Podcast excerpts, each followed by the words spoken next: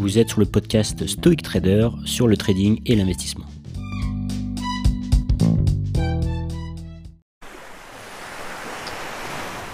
Alors, faut-il acheter quand le marché baisse? Alors déjà, dans cette question, euh, il y a plusieurs questions. Donc, le marché, c'est quel marché? Quel type de marché? Sur quel marché vous êtes? Donc, si par exemple vous êtes sur les marchés actions et que le marché baisse, ça va être différent que si c'est des matières premières, ça va être différent que si c'est des obligations. Donc voilà, ça dépend du marché bien sûr. Maintenant, si vous êtes dans une optique de façon globale sur le long terme, je dirais que quand le marché baisse, il y a une opportunité d'achat. Puisque si vous avez un horizon de temps de 3, 5, euh, voire 10 ans, bien sûr, c'est intéressant d'accumuler euh, à, des prix, à des prix intéressants. Et donc si le marché baisse, eh bien c'est bien d'acheter. Maintenant, là, ça marche par exemple si c'est du CAC 40, si c'est des indices c'est intéressant de faire ça.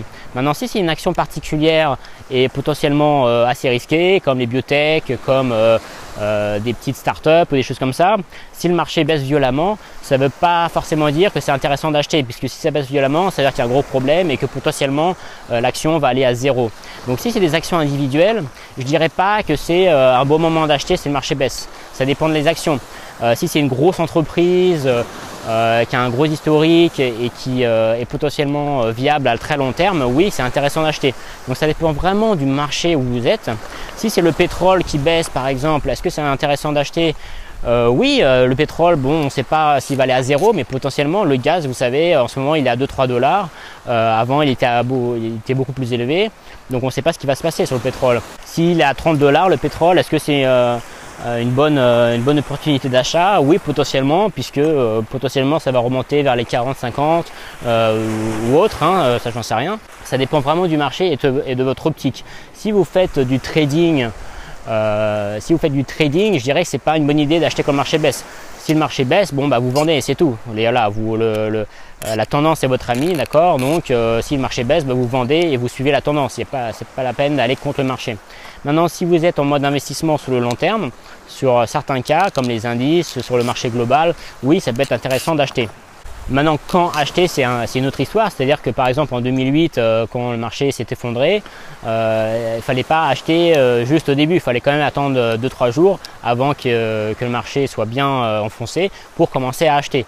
ça dépend aussi de votre capacité. C'est-à-dire que si vous, vous faites du trading à marge, en général, ça ne va pas être une bonne idée euh, d'acheter quand le marché baisse, puisque votre marge va, être consommée bien avant que le marché remonte, par exemple. Et souvent, dans le trading ou dans l'investissement, on dit que le marché peut rester irrationnel beaucoup plus longtemps que vous, vous pouvez rester vivant sur les marchés. D'accord? Donc, votre compte de trading, votre capacité va être mangée et éradiquée avant que le marché puisse retourner.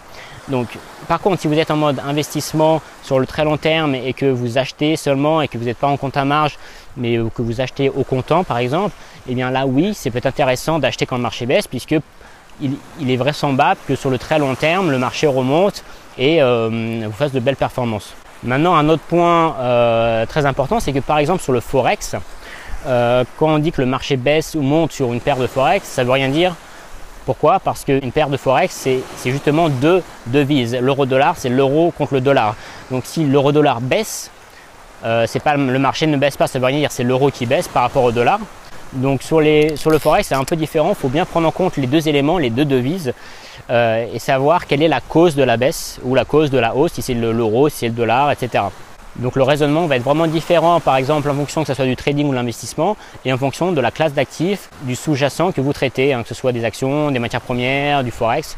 Euh, donc tout ça va être différent, mais dans l'investissement global sur les actions, ah, ça peut être intéressant d'acheter quand le marché baisse. Par contre, sur les autres, il faut vraiment très attention. Ça peut être vraiment un, gros décalage de marché qui va euh, euh, changer la donne euh, sur l'offre et la demande, des choses comme ça. Donc, il faut vraiment faire attention sur les autres classes d'actifs. Et sur les actions aussi, il faut faire attention si c'est des petites actions qui n'ont pas un gros historique ou qui sont très volatiles. Donc, il faut vraiment faire très attention. Voilà, n'oubliez pas de liker cette vidéo et de vous abonner à la chaîne YouTube.